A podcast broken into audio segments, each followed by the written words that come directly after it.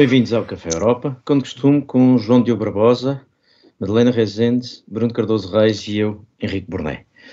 Mais lá para a frente vamos dar um grande átila à desorientação entre europeus e até alemães que vai relativamente à Ucrânia e à relação com a Rússia no meio disto tudo. Mas antes disso vamos dar outros prémios, croissants para Mário Draghi e até um Dijsselbloem para uma discussão sobre se Erdogan é ou não é um boi. Mas isso é mais para a frente. Para já, arrancamos com os croissants desta semana. João Diogo Barbosa, o teu toque de Midas, uh, que andaste a elogiar Draghi, primeiro-ministro, terá feito Draghi agora futuro presidente de Itália, e tu achas que ele foi um bom primeiro-ministro, é isso? E tu achas que ser presidente de Itália é uma promoção? Essa é grande, parece-me que é a grande questão da semana, não é?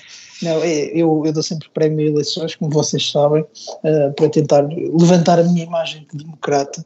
E, e Itália está neste momento no processo uh, para eleger o presidente, e, e, só isso é digno de nota, porque o, o método eleitoral é muito engraçado. Uh, em Itália o presidente é eleito de forma indireta, isto é, não, não é um voto exatamente popular, uh, reúne-se uma assembleia com os deputados das duas câmaras e depois alguns uh, delegados regionais, e são mais de mil pessoas a escolher uh, o, futuro presidente italiano, e elas têm de votar uma vez por dia, agora com, com as restrições da pandemia, depois nos primeiros três dias isto vale a pena explicar porque tem, tem, relevância política, porque nos primeiros três dias é exigida uma maioria de dois terços, mas a partir daí passa a, a ser exigida apenas uma maioria simples.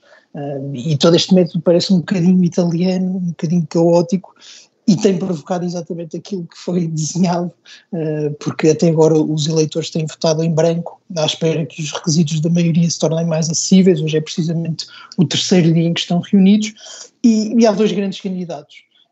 O primeiro é o atual presidente, o Sr. Mattarella, que é, que é presidente desde 2015 um, e que já disse várias vezes que não quer fazer mais um mandato, ele já tem alguma idade, mas que pode ser uma solução de compromisso, uh, sobretudo porque havendo este colégio eleitoral um bocadinho fragmentado, não é fácil à partida decidir quem vai ser eleito.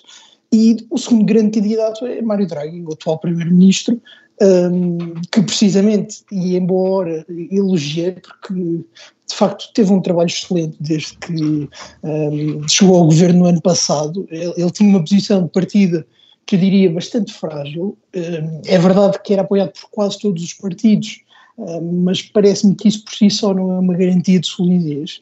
E não era Até por pelo grande contrário. convicção, e não era por grande convicção, não era mais por, por pelas circunstâncias. Sim, porque era preciso um polícia para distribuir o dinheiro, uh, para citar Vasco Valente sobre Cavaco Silva, e, e, a verdade é que, apesar de, dessa, uh, eu diria, dessa má situação, dessa má mão de cartas, Draghi conseguiu que num país dominado pela balbúrdia houvesse grande lealdade por parte dos seus uh, apoiantes, ninguém tentou escorraçar Draghi e agora parece ser o próprio Draghi tentar arranjar uma saída para si mesmo, ele disse que várias vezes que não se ia candidatar nas eleições de 2023, vai, vai resistir à tentação. Uh, Mário Monti não, não vai tentar converter-se de burocrata em político, e isso parece-me uma boa ideia, mas eu tenho algumas dúvidas, porque, uh, enfim, o, candidato, o lugar de, de, presidente de Itália não é exatamente um, igual ao lugar de primeiro-ministro em termos de poderes, apesar de não ser uma figura menor, não é uma figura com poderes executivos, e parece-me que Draghi, se for eleito nos próximos sete anos, pode ter de lidar com governos complicados, que não consegue controlar, ou com governos uh, de maiorias fracas, que lá está, continuam esta tendência italiana de, de, ter governos que não duram muito tempo e ter vários primeiros ministros. Pode, isso pode ser pode eventualmente mas pode resultar em alguma mas, eh, presidencialização uh, do regime, poderia ser uma surpresa, não é? Eu, eu acho sempre isso muito difícil não, é, à luz da Constituição. Uh, não, eu acho que estás a subestimar o poder do presidente, uh, João Diogo, se tu vires, e há vários, mais importante do que aqui a minha opinião, há vários analistas italianos que dizem, pronto, por um lado que o presidente, apesar de formalmente não ter assim tantos poderes, devido à instabilidade da vida política italiana e devido ao, ao, papel muito importante que o Presidente tem em situações de crise, em termos de montar e desmontar, apoiar ou não apoiar uma certa coligação face a outra, avançar com eleições ou não, portanto que isso daria, ao, digamos, ao, ao Draghi a possibilidade de alguma forma de continuar a influenciar uh, o governo e as reformas, funcionar um pouco como garante das reformas a partir da presidência. Eu percebo o teu ponto, que é, obviamente não se pode garantir isso. Agora, uh, aquilo que eu também tenho visto, lá está de analistas italianos, é que uh, se ele falhar a eleição presidencial, e de facto as eleições presidenciais são muito peculiares, não só são indiretas como uh, é suposto não haver candidatos, é um bocadinho esta influência papal na política italiana, portanto, um, obviamente um, nenhum cardeal também se declara candidato a Papa, não é? Isso seria muito mal visto, o Espírito Santo é que é suposto escolher, não é? E portanto aqui é um bocadinho a mesma coisa. O Draghi disse simplesmente que, enfim, é um, é um, é um pai, é um avô, é um, é um cidadão que está ao serviço das instituições, portanto foi o máximo de declaração de intenções que ele, que ele fez, mas, mas há esta interpretação de que se ele uh, perder a eleição presidencial, isso também em si será um sinal de perda de peso político dele e, uh, e, de que de facto os partidos começam a afiar as facas para uh, serem eles a, a, mandar realmente a seguir nos mais no de 20 cenário... mil milhões que vêm de, da União Europeia, não é? No cenário de perder, sim. No cenário de ganhar, é evidente que os, os constrangimentos constitucionais que o João Diogo invoca eh, são óbvios, mas uh, não me parece inverosímil que uh, se a figura que foi consensual e sem ir a votos uh, volta a ser consensual e sem ir a voto popular de novo, possa vir aqui a desempenhar um papel mais importante de, de kingmaker e rulemaker do que, do que é tradicional, pelo menos nas circunstâncias. Diz, João Diogo. Mas deixa-me defender aqui esta parte. O Bruno tem toda a razão. Tem sido uma das grandes discussões da semana saber se de facto o presidente italiano tem ou não grandes poderes e se tem uma influência concreta. Por exemplo, o Adam Tooze, que é, um historiador muito conhecido, que também trata, tal como o Bruno, uh, da política e da atualidade. Ele escreveu um grande artigo, até na dimensão, sobre a evolução dos, dos poderes do, do, presidente e sobre como, sempre que há um primeiro-ministro que falha, que não consegue exercer o seu poder, o presidente tem de assumir. Mas parece-me, do ponto de vista de Draghi, a grande dificuldade, sendo eleito, vai ser lidar com os governos que possam surgir. E nós olhamos para as sondagens e vemos uh, a Liga e os irmãos de Itália muito, enfim, sempre na, na, disputa pelo primeiro lugar, também o PD, e vai sempre depender do governo que calhar Mário Draghi e, e, e calhar já uh, em 2023, uh, no, no, mínimo, que é quando tem de se realizar eleições, porque enfim, Draghi pode ser uma pessoa muito prestigiada e dentro e fora de Itália, mas se tiver um governo hostil ou um governo que não seja competente, não tenha Sim, eu concordo muito contigo. É. Ou seja, a Liga, a Liga e os irmãos de Itália em primeiro e segundo lugar, eh, de facto não será uma tarefa muito fácil para, para um Draghi presidente, mas pronto, nós no fundo aí podemos comparar até um pouco a situação em Portugal, não é? Há os poderes formais mas nós sabemos que o Presidente tem uma influência diferente, digamos, perante um, eh, um Parlamento mais fragmentado, uma situação de maior incerteza, e, e digamos, um, um Primeiro-Ministro com, que não tem apoio com, maioritário no Parlamento, com, ou tem uma maioria detalhe, mais frágil.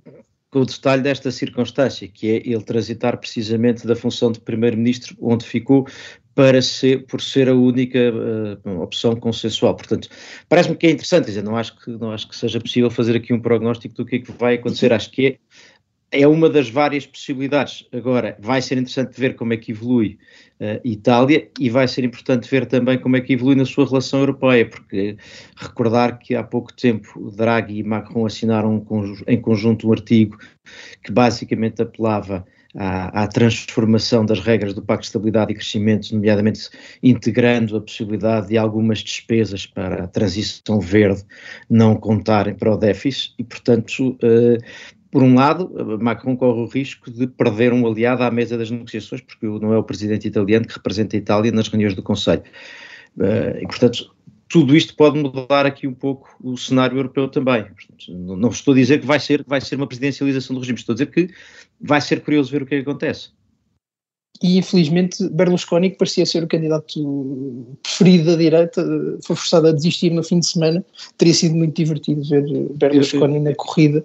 Eu, é, eu, eu, tenho saudades, eu tenho saudades. Eu, calculei que o teu infelizmente viesse com, viesse com, um, com um divertimento. Madalena. Sim, eu também tenho pena. É, tenho pena de não ter visto o Berlusconi nessa corrida mas por outro lado também fiquei aliviada do, de ele ter desistido antes, de, antes dessa oportunidade ter surgido. Porque, enfim, era, era uma possibilidade real, não é? Desejamos-lhe as, as melhoras a partir daqui, não é? Acho que foi uma questão Exato, de saúde, é que é sempre mesmo. chato. Sim, mas eh, enfim, o, o, o, divertido que seria, eh, não sei se compensava o, o risco que haveria. Exatamente. Bom, seguimos, seguimos para mais croissants, eh, acelerando um pouco. Eu tenho uh, para o Parlamento Europeu, ou se quiserem, para a importância de Bruxelas e da União Europeia. O Parlamento Europeu votou na semana passada a sua posição sobre o Digital Services Act, com 530 deputados a favor, uma enormíssima maioria nos 700. Uh, ah, isto é a posição do Parlamento uh, relativamente a uma proposta da Comissão. Isto ainda vai ter que ser negociado com o Conselho, como de costume. Uh, eu não vou entrar em detalhes sobre o que é, mas basicamente o, o Digital Services Act é uma regulação do comércio eletrónico que, no fundo, vai regular bastante a atividade das plataformas online, os conteúdos ilegais, o que são aceitáveis ou não, como é que pode ser feita a publicidade nas plataformas, e nomeadamente o tracking ou não dos utilizadores e algumas regras sobre desinformação. Para mim, o que interessa aqui, o que é notório neste processo, é aquilo que foi chamado o Brussels Effect, ou seja, a ideia de que quando Bruxelas regula, a sua legislação ganha relevância e ganha e tende a, tende a influenciar no resto do mundo. Primeira nota para dizer que, uh, por um lado, as, as, empresas americanas, se nós temos notado e temos dito que os americanos têm saído da Europa, falando do, do, do governo americano desinteressar-se um pouco pelo que se passa na Europa, tema que aliás já falaremos mais à frente, a, a, verdade é que, pelo contrário, as empresas americanas têm interessado crescentemente pela União Europeia, pela legislação europeia, porque as afeta, e as afeta não só no mercado europeu, mas porque as afeta depois ao risco de as afetar globalmente. Foi o caso do RGPD, é o caso uh, potencialmente desta proposta, que de resto, entretanto, nos Estados Unidos também coincidiu uh, nesta semana ser avançada uma proposta, uh, enfim, um pouco com algumas semelhanças relativamente à regulação das plataformas. Uh, mais do que saber se tudo que foi aprovado pelo Parlamento está, é bom ou mau para proteger os cidadãos, manifestamente há aqui uma influência legislativa da União Europeia que é de assinalar. Agora, e este é o meu outro ponto e que se calhar, Bruno, cola com o teu, uh, com o teu croissant, isso nem sempre é garantia de que a União Europeia seja depois um campeão económico, isto é, pode ser um campeão regulatório, pode condicionar a atividade, isso justifica porque é que as empresas americanas estão tão ativas uh, e as multinacionais tecnológicas estão ativas em Bruxelas a fazer uh, a sua parte de lobby, absolutamente legítimo, mas isso não garante que depois o resultado seja virmos a ter grandes plataformas europeias. E, portanto, podem ter sido defendidos os interesses dos cidadãos, podem ter sido uh, assegurado, pode ter sido assegurado este efeito de Bruxelas de replicar a legislação, mas isto não é uh, garantia de um efeito económico. E, portanto, a minha nota aqui para não confundirmos uma coisa com a outra. Uh, e não sei, Bruno, Sim, se queres entrar, porque tu tens um. Deixa-me só, já agora, porque tu tens aqui sim, um, sim. um, outro prémio, um, um croissant provavelmente significativo de fintechs uh, na União Europeia, onde não será por isto que está a acontecer. Portanto, não sei se queres pegar por aí também. Sim, sim, eh, pronto, é, é exatamente o meu ponto é, é que convém não, quer dizer, não transformar também esta ideia do efeito regulador num substituto para algo que, que, é, que, é, que é distinto, enfim, em parte relacionado, ou seja, também temos de ter o cuidado de não regular de tal forma que isso se transforme num problema em termos da, da, próprias, da própria uh, indústria tecnológica europeia uh, e do seu desenvolvimento, uh, mas, mas de facto são, são questões um pouco distintas.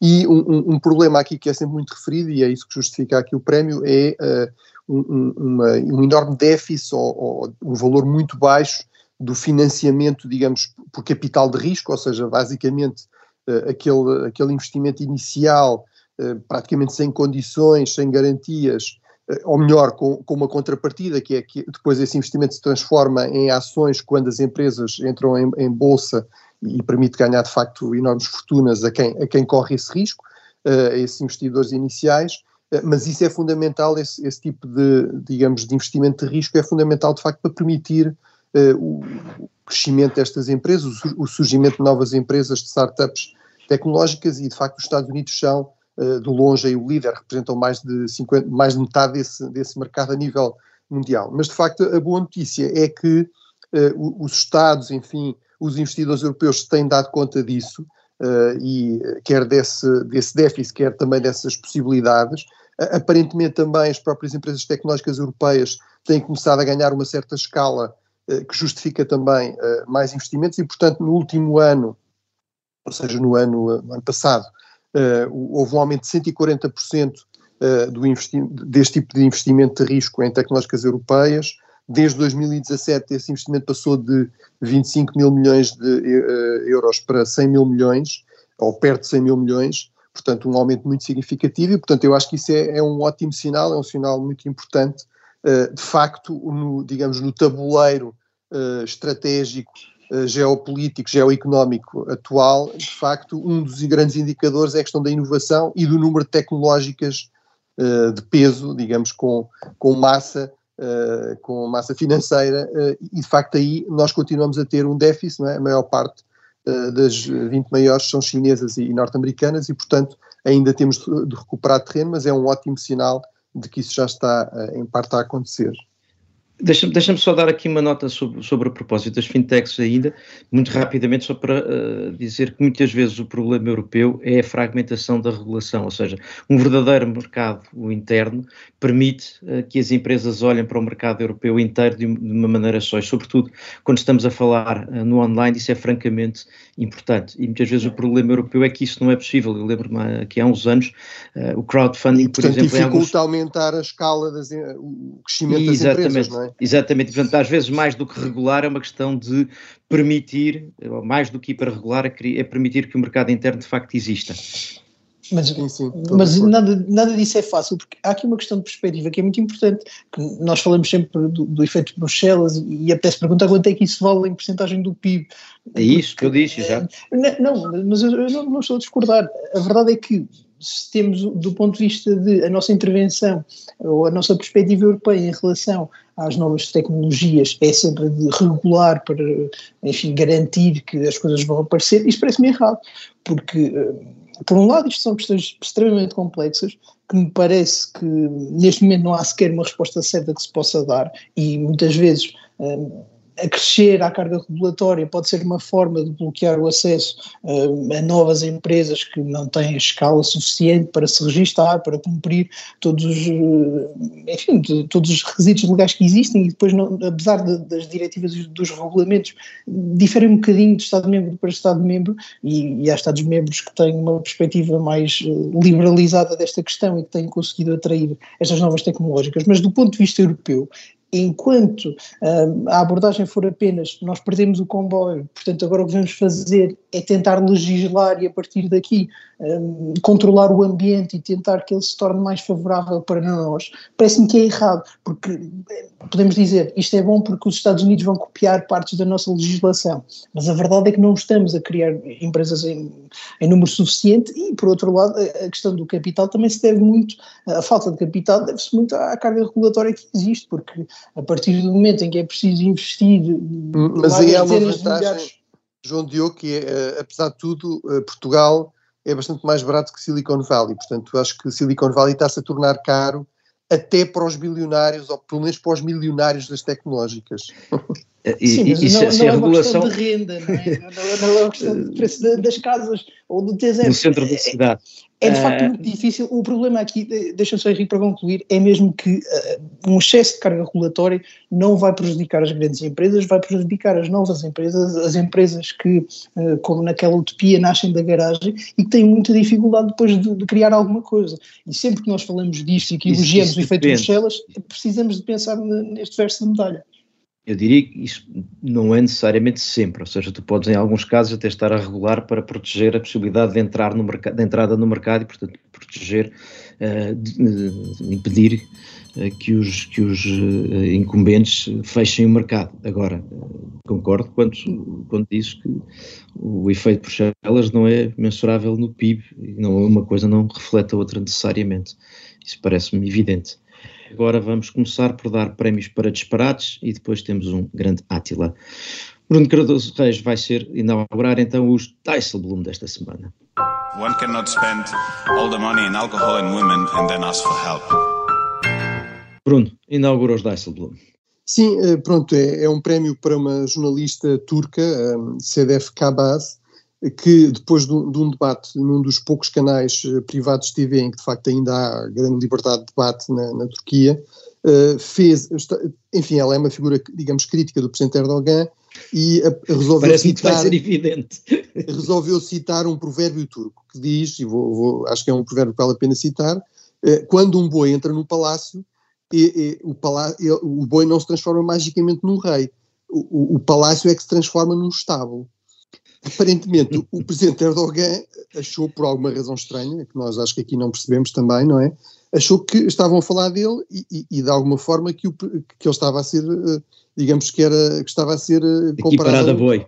Equiparado a boi, e ele próprio terá achado que de facto era um boi, não é?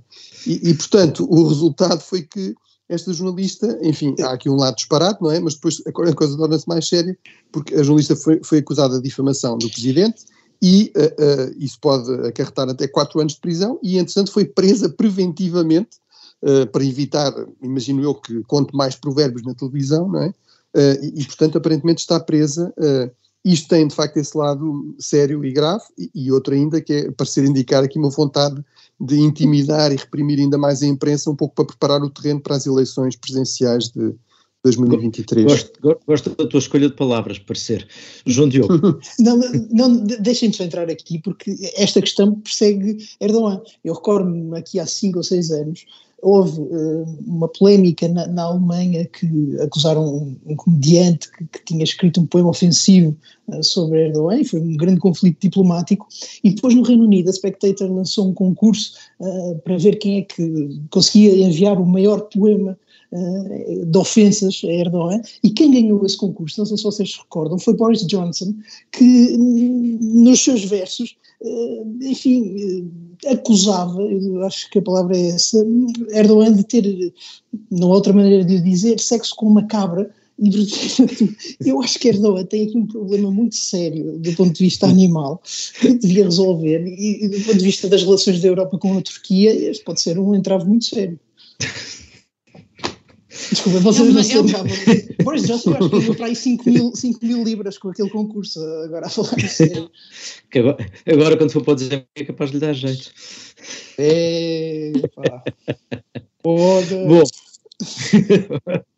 Bom, o, já agora eu entro aqui. Uh, o meu Dijsselbloem esta semana uh, é para Macron. Uh, o, é, o cantinho, é o cantinho da presidência francesa mais uma vez. O, o presidente Uh, o presidente francês foi uh, a Estrasburgo para inaugurar precisamente a presidência francesa do Conselho uh, e resolveu fazer um grande discurso, mais uma vez, a expor as suas opiniões sobre vários temas na Europa, inclusive sobre a Rússia e a Ucrânia, mas já lá iremos mais adiante. Mas uma das coisas que resolveu fazer foi falar sobre aborto. Isto porquê? Uh, lembramos que semana passada foi eleita a Presidente do Parlamento Europeu, Roberta Metsola, que, se sabe, tem uma opinião sobre o aborto que é uh, coincidente com a do seu país, onde o aborto é proibido. Uh, Macron forçou, enfim, conseguiu obrigar os deputados do seu grupo político, Renew, a votarem favoravelmente Metsola, mas houve uma grande um grande dilema à volta precisamente de, de, da sua posição sobre o aborto. E a maneira que Macron resolveu uh, tratar do assunto foi, neste seu discurso no Parlamento Europeu, dizer que o, o, o aborto devia fazer parte da Carta dos Direitos Fundamentais da União Europeia. O meu problema aqui não tem que ver com a discussão de fundo sobre o que cada um de nós pensa ou deixa de pensar sobre o aborto. O meu problema aqui tem a ver com duas coisas. Primeiro, e talvez mais importante, é esta uh, tentativa que os candidatos, que, que, que, os presidentes de turno tentam usar, uh, quando tentam usar para política interna. E aqui Macron, no fundo, usou isto para uh, não continuar a ser criticado internamente também, por causa da sua, de, desta posição de apoio uma candidata que era contra o aborto. Mas o outro problema de fundo é quando se acha que a União Europeia deve entrar por temas onde não deve. Não este tema não faz parte das competências da União Europeia, não é o Parlamento que, que, é suposto, nem o Presidente do Conselho que é suposto propor alteração à Carta dos Direitos Fundamentais e, sobretudo, temos todos perfeita noção de que há vários países, entre eles Polónia e Hungria, mas também Irlanda ou Malta, que têm posições sobre estas legítimas à luz das suas constituições e não cabe ao Presidente francês vir dizer que a Carta dos Direitos Fundamentais deve impor uma situação que implicaria a alteração das constituições destes países. E, portanto, acho está tudo errado nisto. Macron devia ter uh, deixado o aborto onde ele está, que é uh, na esfera dos Estados-membros. E, portanto, é um, é um disparate uh, enorme mas, fazer estas. Mas, mas Macron foi lá fazer campanha nacional e, portanto, a, a partir desse momento. não, o discurso de Macron vale a pena por causa disso.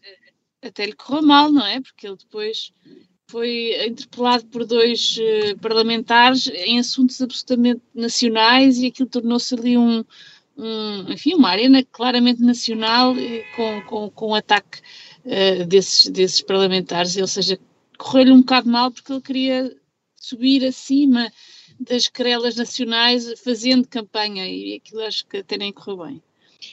Exato. Por, mas, mas, a verdade é que muitas vezes há aquela ideia de, de é preciso proteger um, os líderes europeus, os líderes nacionais, quando vão falar ao Parlamento Europeu, proteger as perguntas dos deputados. E apesar de tudo, eu acho que Macron teve grande coragem de, de se apresentar ali, de estar várias horas a discutir com eurodeputados uma coragem que depois não teve na, na, conferência de imprensa que foi abandonada por aquela série de jornalistas, mas eu acho que apesar de tudo, se o Parlamento Europeu tem tido um problema de, de protagonismo e de, de, ausência da discussão política, é, se calhar é preciso trazer mais política nacional e ou, se ao nível federal não resulta, se calhar é preciso mais Estados-membros. Isso aí fica assim uma espécie de Frankenstein, não é? Exato. Sim, ao contrário de agora, que é uma coisa que funciona super bem e é coerente. Não, exato. Todo... Bom, mas escusamos de agravar, de agravar o, o, o disparate.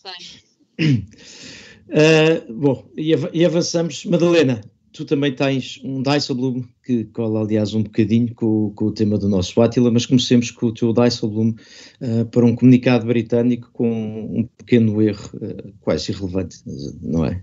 Diria quase, não é? É chato, é. mas é aquelas coisas chatas. Pronto. eu diria que este foi um dos principais acontecimentos de, desta semana uh, foi realmente esta, este comunicado britânico uh, denunciando um golpe russo iminente na Ucrânia de mudança de governo. Uh, aparentemente uh, o Kremlin uh, estará a preparar esta, tenta, será um dos planos, será tentar derrubar o governo de Zelensky em Kiev e substituí-lo por, um, por uma figura pró-russa. E, e, os britânicos, a meu ver, muito bem, fizeram essa, esse, digamos, esse, esse aviso. O único problema é que no, no comunicado eles enganaram-se no nome do putativo presidente, não é? Portanto, houve aqui uma pequena situação gaga.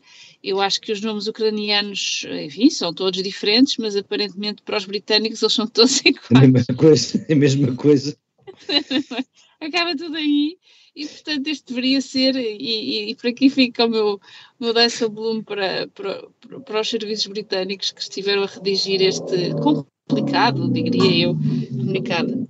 Uh, boa intelligence, mas não muito inteligente a escrever. Bom, e com isto passamos. Correu pior. E com isto, se calhar, passamos então para o, o, o grande Átila desta semana. E o grande Átila desta semana é um prémio conjunto, porque o Bruno eh, aponta sobretudo para as dissonâncias sobre a Rússia na Alemanha, uh, Madalena, tu também na Alemanha para a ausência de Schultz, e o João Diogo e eu também queremos olhar para mais alguns ausentes e alguns confusos sobre o tema. Bruno, queres arrancar tu?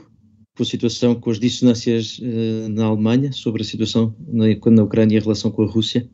Eh, sim, acho que elas são, são especialmente importantes, embora uh, realmente uh, acho que é um ponto que mostra bem como o presidente Putin, enfim, pode, tem muitos defeitos e, nomeadamente, dirigir um, no fundo um governo autoritário, mas é alguém que tem uma visão muito pragmática e, e, muita experiência também já da, da, política internacional e, portanto, ele claramente escolhe aqui um momento em que tivemos a falar das eleições em Itália, eleições em França, Uh, enfim, na Grã-Bretanha todos estes problemas, uh, nos Estados Unidos a polarização que se sabe, ou seja, claramente ele uh, acha que há de facto aqui um grau de divisão, inclusive interno, ao nível de múltiplos países importantes na Europa, no Ocidente, que, que, lhe facilitarão a tarefa ou que tornarão mais difícil construir aqui uma unidade.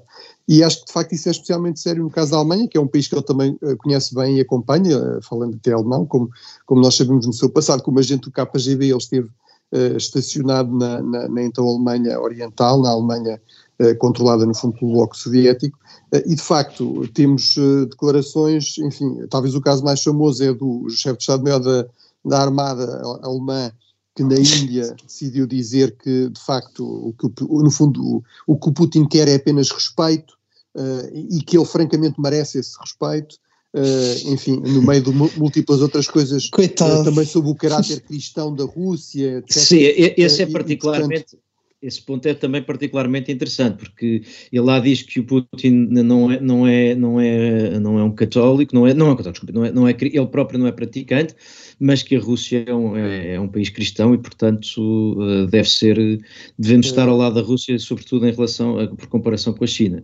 Pronto, aí de facto a comparação é com a China, não é apesar de tudo com a Ucrânia, acho que o sistema alemão, o, o ex-chefe de Estado-Maior da Armada alemão sabe que uh, a Ucrânia também é um país tradicionalmente cristão, não é? Uh, mas, uh, mas pronto, ele acabou de facto por, por ser, no fundo, forçado a, a admitir-se, mas há muita gente que acha que de facto isso transmite bem, no fundo, uma, um, um, o peso em muitas elites alemãs, de, de facto, de uma posição muito favorável à Rússia, muito favorável a manter boas relações com a Rússia. Há desconfiança que isso também tem a ver com relações económicas muito intensas, enfim, o Porto de Hamburgo tem aqui um papel fundamental depois em abastecer muito, muito, muitas mercadorias a, a, Rússia, enfim, há a questão da dependência do gás natural que se reforçou com o nuclear, que falámos a, a semana passada, uh, portanto a Alemanha depende muito do gás natural russo, nomeadamente a sua indústria, uh, e, uh, e, isso não é apenas, enfim, também tenho visto comentários no sentido de dizer que isso é sobretudo assim no caso do SPD, o antigo líder histórico do SPD uh, o Gerhard Schroeder faz parte, digamos, da administração da empresa uh, que promove o Nord Stream, mas, uh, no fundo, o político conservador mais importante da Alemanha atualmente, porque, como sabemos, a CDU perdeu as eleições, mas na Baviera, o, o ministro-presidente continua a ser o Marcos Soda, deu umas, fez umas declarações também há, há uns dias atrás, no, no principal, talvez o principal jornal conservador alemão, a dizer, é até o título, a Rússia não é um inimigo é? E, portanto, nós temos de manter boas relações e temos de procurar aqui compreender a Rússia, etc. Portanto, acho que isso de facto é bastante sério. Eu aí até, não sei, vou, vou ouvir o que a Malena tem a dizer sobre o Olaf Scholz, uh, mas uh, eu acho que de facto isso vai muito para além da, do chefe do governo, uh, como vimos, aliás, passou da senhora Merkel para o senhor Scholz, mas de facto é um problema bastante sério, tendo em conta o peso da Alemanha, de facto, na, na Europa, e nomeadamente também em termos de qualquer, por exemplo, ação económica, ou mesmo enfim, já, já vimos também isso. Uma das questões que a Alemanha faz questão é bloquear qualquer exportação de armamento de fabrico alemão, porque mesmo depois de vendido, o país de origem tem aqui uma palavra a dizer, por exemplo, dos países bálticos para, para a Ucrânia. Portanto, acho que isso é, é de facto um, um, problema sério para se cons conseguir aqui construir uh, uh, uma dissuasão credível, uma pressão credível sobre, sobre a Oh, Madalena, a, a, tua perspectiva era precisamente a, a, de que no meio desta posição alemã, que é no mínimo equívoca e nem sempre apenas pelas razões económicas, há uma ausência do chanceler Scholz. Não parece estar onde Sim, devia. Foi, foi, foi, hoje de manhã vemos as, as primeiras imagens de Scholz, quer dizer, uh, claramente a posicionar-se ao lado do, do presidente francês Macron, uh, enfim, a anunciar um, enfim, uma posição comum europeia em relação à crise na Ucrânia, mas isto vem realmente bastante tarde, não é? Estamos aqui já, as eleições alemãs foram em setembro, a crise ucraniana está a preparar-se há, há, muitos meses, ou seja, as posições, os posicionamento, pré, o pré-posicionamento das, das, tropas russas começaram há, há bastantes meses, portanto há Uh, há indicações claras que esta, que esta crise estava em preparação e só, e enfim, só esta semana ou nas últimas, uh, nos últimos dias é que vemos realmente o chanceler alemão a tomar alguma posição minimamente clara. O seu silêncio foi completamente ensurdecedor até agora. Uh, pronto, já falámos, e o Bruno também já apontou várias das, várias das, uh, dos sintomas uh, da posição alemã, ou seja, esta recusa de exportação de armas, mesmo a recusa de, de permitir que os voos britânicos com armamento para a Ucrânia sobrevoassem a Alemanha, portanto, vamos até esse pormenor. Estamos agora, eventualmente, num, numa, num momento de, de de viragem, não sabemos, mas há algumas indicações de facto que, incluindo esta, esta, esta conferência de imprensa, que indicam que talvez esta posição uh, alemã, sob pressão americana, estará eventualmente a mudar. E eu diria que isso é, uh, a meu ver, uh, esta mudança, eventual mudança de, de, da posição alemã, é, é, é, crucial para que esta, para que, como disse o Bruno, para que a dissuasão da NATO seja, seja, seja credível face a, a Putin e eventualmente a resposta de Putin, o, o, próximo passo que ele irá tomar, que ainda não sabemos qual é, há várias hipóteses, uma é a tal invasão até Kiev, que parece pouco provável, uh, invasões menores, uh, destabilização da Ucrânia e tentativa de mudança de governo, uh, todas essas estão em cima da mesa, mas penso que a posição alemã e o facto do, dos alemães de facto se posicionarem claramente, mais claramente com, os Estados Unidos e, e, a, e, e, a, a Grã-Bretanha e eventualmente a Polónia, é absolutamente crucial para que essa, essa posição seja, seja eficaz, obviamente. Mas mas, Madalena, eh, e é, e é nesse cenário, é só é, aqui que eu queria entrar junto, Diogo,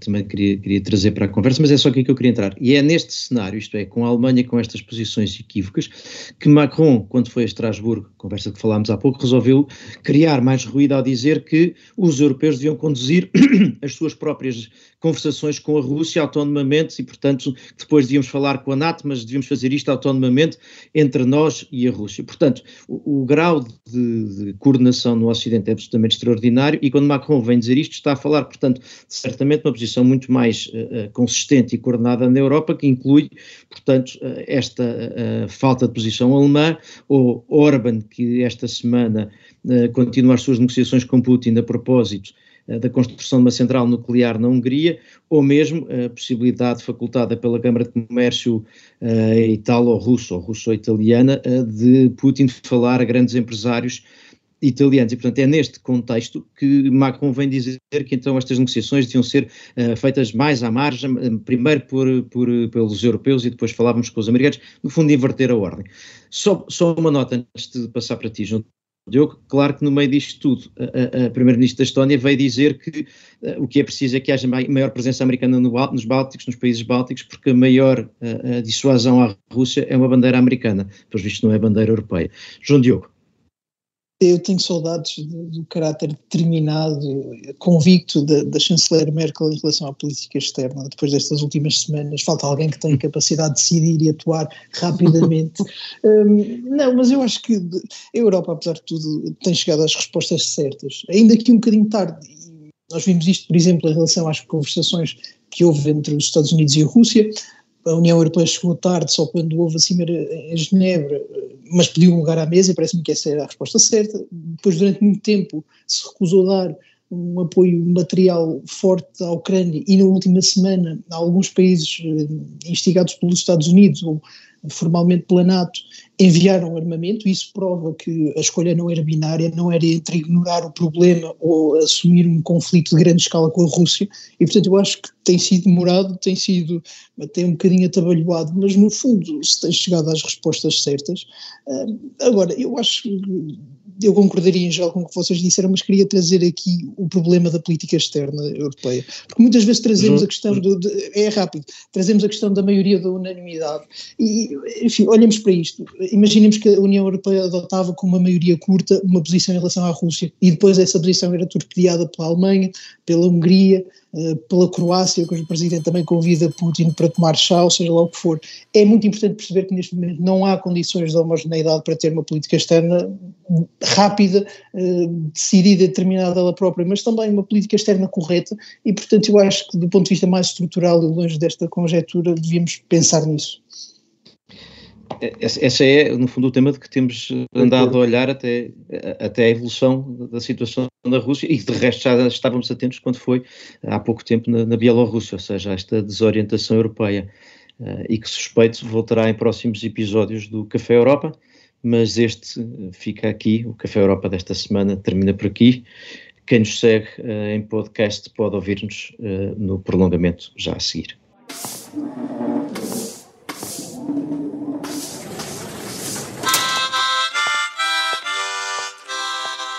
E eu ia sugerir agora que fôssemos um pouco especulativos uh, a partir do, deste último tema.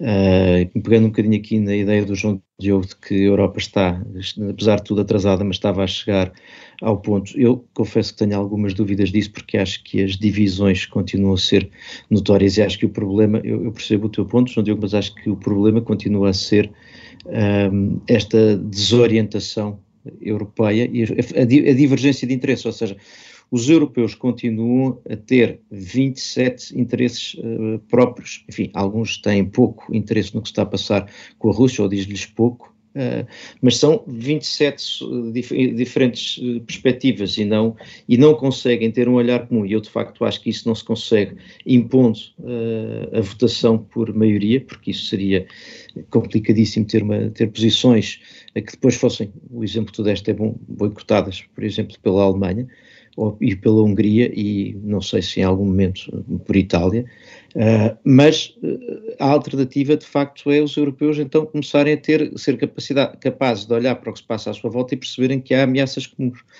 Uh, coisa que conseguem fazer quando estão na NATO, e esse, esse é o meu outro ponto, é que a NATO não obriga, não, não se impõe, mas há de facto uma potência liderante, uh, mas os, os, membros da NATO conseguem chegar a acordo e, portanto, talvez fosse possível os europeus uh, entre si também chegarem a algum acordo. Não parece que fosse impossível se o conseguem fazer noutra instituição. É, eu estou muito, estou muito de acordo quanto à questão da, enfim, que a solução não é impor aqui uma espécie de de voto por maioria que de facto não resolvia o problema, acho que pelo contrário até o agravava eh, em, questões que sejam consideradas vitais por determinados Estados-membros, mesmo que sejam Estados-membros pequenos, eh, não vejo como é que, no fundo, a União Europeia tomar supostamente uma decisão eh, resolvia o problema. No fundo, ia alimentar toda, toda esta, todo este problema, no fundo, de diplomacias paralelas, se quisermos falar nesses termos, ou seja, no fundo, de esses países, no fundo, não aceitarem essa, essa decisão. Uh, agora, eu acho que também há, há, há aqui uh, um problema, no fundo, estrutural, que é, de facto, na União Europeia, apesar do que se diz, não há um líder natural com o peso, com a assimetria de poder que tem os Estados Unidos na, na NATO. Eu acho que, apesar de tudo, há uma noção crescente que há muitos interesses convergentes e, e portanto, eu acho que, apesar de tudo, uh, há aqui graus, obviamente, graus muito diferentes de preocupação com o que está a passar, não é? A Ucrânia é muito é muito longe de Portugal, não é? Embora eu acho que nós não devemos ser complacentes ou, uh, ou ignorar os reais riscos, por exemplo, o impacto económico muito sério de um conflito armado ou das sanções ou tudo isso para, para os interesses de Portugal, ou o impacto até na, na ordem internacional de crises militarizadas cada vez mais frequentes se o Presidente Putin conseguir aqui resultados interessantes, uh, mas, mas eu acho que há também que reconhecer um outro aspecto que é, não há aqui soluções fáceis, ou seja, há aqui de facto, posições questionáveis e, divisões, etc. E, e, e, no fundo, também relações de interesse com a Rússia que eventualmente podem, que podem ser realmente criticadas, mas eu acho que não há, não há realmente boas opções para, para, para o Ocidente neste, neste contexto. Ou seja, também se percebe que o, o objetivo, por exemplo, de sanções é sobretudo punir o país que está, eh, no fundo, a ter aqui uma, uma, uma ação que, que se considera merecedora de de, de, crítica ou de sanção e não uh, e tentar evitar o mais possível pagar um preço muito elevado, digamos, ao nível da Europa, ao nível dos atores que estão a implementar as sanções, não é? Uh, ora, isso é muito difícil, por exemplo, no caso da Rússia. Se quiser realmente sanções a doer, por assim dizer, uh, por exemplo, uma questão evidente seria as exportações de energia russa, nomeadamente gás natural. Ora, isso criaria um problema terrível de abastecimento e de preços também eh, no mercado energético europeu. Felizmente, os norte-americanos aparentemente estão eh, já também a ajudar a, a, tratar disso. Eh, infelizmente, não se fez aquilo que, por exemplo, Portugal foi defendendo ao longo dos anos, que era reforçar muito as exportações dos próprios Estados Unidos, de gás natural dos Estados Unidos, para a Europa, mas, mas, mas está-se a tentar, por exemplo, através do Qatar. Mas realmente é, é, uma, é um problema difícil eh, com poucas boas opções, o que obviamente não quer dizer que eu acho que se deva desistir, uh, o que eu acho que seria a pior opção de todas era no fundo uh, passar a mensagem que a Rússia podia fazer o que entendesse, não é? Mas realmente não, não, é, não, é, não, não há também aqui soluções assim tão fáceis, não é? Portanto, percebe-se que possa haver algumas divisões que têm a ver com isso também, não apenas com e tem a ver com questões isso. que criticámos aqui. Sim, mas, mas, mas, também tem a ver de facto com, com, as outras e que não, não me parece que vão desaparecer de um momento para o outro, e depois com uh, o papel que os Estados Unidos desempenham sempre. Tu lembraste agora este episódio de para arranjar soluções de importação de gás, são os Estados Unidos que se estão a mobilizar também. Uh, e, portanto, até aí se percebe alguma a enorme importância do papel dos Estados Unidos nesta discussão. Eu estava há pouco a falar de sermos um pouco especulativos não. e não sei, Madalena, se queres continuar uh, Sim. também pela eu, parte. Eu, eu da... acho que aqui. Diz, diz. Sim eu não é tanto especulativo, mas é mais uma constatação e, eh, para dizer que eu acho que, enfim, apesar da liderança dos Estados Unidos ser clara neste, nesta crise, também é claro que eles não querem andar, que eles não querem eh, abrir uma guerra com, com a Rússia, não é? Portanto, essa relutância dos Estados Unidos, de facto, de, de, de, de, uma dissuasão militar clara em relação a Putin é um dos dados mais importantes desta, desta crise uh, e eu penso que aí está em, em, em questão a, a, a, dificuldade de prevenir, nesse caso, um estreitamento das relações da Rússia, da aliança da Rússia com a China. Portanto, essa, essa questão uh, também é complicada para os europeus, não é? Portanto, estão a lidar aqui com, com um líder que ele próprio também se retrai um pouco, não é? Portanto, há aqui todo um, todo, todo um complexo. Aliás, aliás ele próprio. Ele próprio foi um pouco, eh, no mínimo, infeliz ao, ao dizer publicamente que uh, não pretendiam reagir se fosse uma invasão menor. Whatever that means, não é? Uh, queira lá isso dizer o que for, nomeadamente a possibilidade de estarmos perante o tal de primeiro golpe interno e depois aquela tradicional uh, chamada uh, de, de, forças uhum. militares russas para ajudar a pôr a ordem dentro do país, que seria um, o, o, que também torna um, um bocadinho mais compreensível aquela intervenção do Macron, não é? Que já tem a ver um pouco com isto, com o receio que este retraimento estratégico norte-americano uh, e a grande prioridade dada à China signifique que nas negociações com a Rússia é importante ter a certeza que os interesses europeus estão devidamente defendidos. Agora, oh, Bruno, estão, eu, eu, eu eu estaria de acordo com. Eu, eu, percebo esse argumento se achasse que os europeus estavam preocupados em, em, em, estavam mais preocupados em placar a Rússia do que os americanos. O problema é que eu também acho que os americanos estão disponíveis para ter uma relação mais uh, fácil com os russos, porque têm mais com que se preocupar. Mas, e, e, isso deveria querer dizer que os europeus tivessem, deviam ter aqui um papel mais liderante, porque deviam ter noção de que têm um problema que lhes é muito mais próximo. O problema é precisamente não terem essa percepção e não, não agirem dessa forma. É aqui que eu vejo a grande dificuldade. João Diogo. Eu acho que sobre Macron vale a pena notar uma inversão muito séria em relação à Rússia, porque no início do seu mandato era Macron, na, na União Europeia, quem propugnava de forma muito séria a ideia de que a Rússia era um país europeu, era um país irmão quase, com o qual tínhamos de ter boas relações e que estava destinado a ter boas relações connosco. E o que temos visto eh, agora com esta situação da Ucrânia é que essa opinião parece ter desaparecido do, da presidência francesa, o que me parece uma boa ideia, e até essa capacidade de reagir aos eventos, sobretudo numa situação em que a Alemanha uh, parece sempre demasiado presa e, e enliada nas suas polémicas internas, é uma boa notícia para a Europa.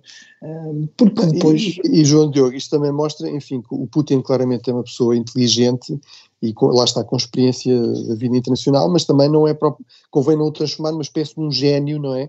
Uh, enfim, isto é muito complicado para o Ocidente, mas também não será simples para a Rússia e tem este efeito, uh, estas políticas do Sr. Putin têm este efeito que é tornar a vida muito difícil àquel, àqueles atores políticos no Ocidente, como o Macron, que em certos momentos até têm defendido uh, um diálogo reforçado com a Rússia e eventualmente até algumas concessões à Rússia, não é? Sim, e, outro ponto que me parece importante tem a ver com, com aquela ideia que tem surgido, e foi o Bruno que a trouxe aqui, um, sobre o facto de na Alemanha poder haver uma espécie de captura, um, quer das elites políticas, quer das elites económicas, pelos interesses russos. E, e eu acho que essa desculpa não pode colar, porque se nós olharmos para o Reino Unido, onde sabemos que a economia está bastante dominada por investidores russos, muitas vezes até de investidores pouco transparentes, em que os partidos políticos e, em particular, os conservadores que, que governam há uma década têm grandes doações de, de oligarcas russos e o Reino Unido foi dos primeiros países a enviar armamento, tem sido dos países a liderar uma resposta uh, corajosa, até uh, atendendo à sua uh, pequena dimensão por comparação e até à distância do problema, e portanto não me parece que, que possamos simplesmente dizer, ah, isto é assim porque a Rússia tem interesses económicos Mas, na Alemanha sim. e a Alemanha tem interesses económicos na Rússia, porque é um bocadinho o discurso que há em relação à China. Essa questão, que sim. a Alemanha diz sempre, como somos um país comercial, nós temos que ter cuidado na nossa política externa, não pode, não é pode que, colar e, e, tem, essa... Ah, desculpa, Henrique. Sim, sim. Não, ia só, Bruno, até, ia, ia, só fazer aqui um comentário e depois, se calhar, pedir que encerrasses, mas uh, ia só dizer que uh, não é só de facto o fator económico, eu acho que a declaração do, do, do, do militar, do chefe militar alemão esta semana foi bastante clara de que há outras coisas uh, a influenciar a posição, a posição alemã, que tem muito mais que ver com essa, com uma, uma parte dos alemães. O Sacro Império Romano-Germânico, é, é, não é? Não, eu, eu eu queria deixar claro que não, não, ou seja, não acho que seja que haja aqui uma espécie de compra das elites alemãs, acho que provavelmente estas elites alemãs acham que estão a fazer aquilo que corresponde aos interesses alemães, uh, depois o facto de eventualmente receberem algum dinheiro por isso, se calhar também ajuda, mas uh, isso é, é, em muitos casos nem sequer se verifica, obviamente o Marcos Schoder não está aqui a receber dinheiro da, da Rússia, por exemplo, ou o SEMA alemão, portanto,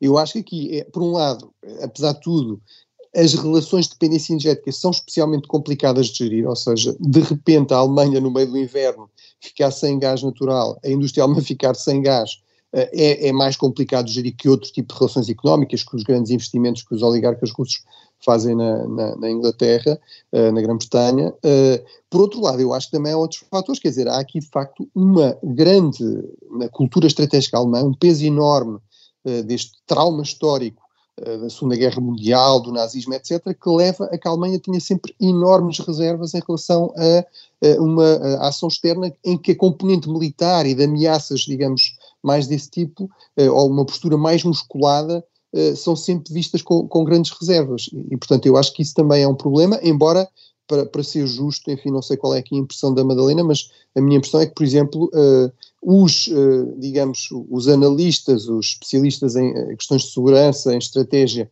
na Alemanha, os, digamos, os intelectuais públicos, os comentadores mais ligados a este tema, têm tido aqui uh, uma reação muito negativa, muito crítica em relação a isso e têm feito muita pressão para haver aqui uma mudança, desde logo, de postura em relação à Rússia, mas mesmo em geral em relação a estes temas. Uh, mas eu acho que é, é, muito difícil e realmente há aqui, de facto, uma, uh, um peso, uma memória histórica muito forte que condiciona um pouco as coisas e, e que marca muito a cultura estratégica alemã. Bom, e, eu, eu talvez então encerrasse só com uma nota de elogio uh, a Timmermans, o, vice, o primeiro vice-presidente da Comissão Europeia, que aproveitou uh, esta situação para dizer, para dizer, estão a ver, estão a ver, a minha proposta de Green Deal é que é boa porque uh, a menor dependência do gás russo consegue-se nomeadamente com mais energias alternativas na União Europeia e assim deixamos de continuar a fazer o Putin muito rico. Pronto, bem aproveitado, Franz Timmermans. Uh, e com isto chega ao fim o Café Europa desta semana e o prolongamento. Voltamos para a semana, o Bruno Cardoso Reis, o João Diogo Barbosa, a Madalena Rezende e eu, Henrique Bornei. Até para a semana.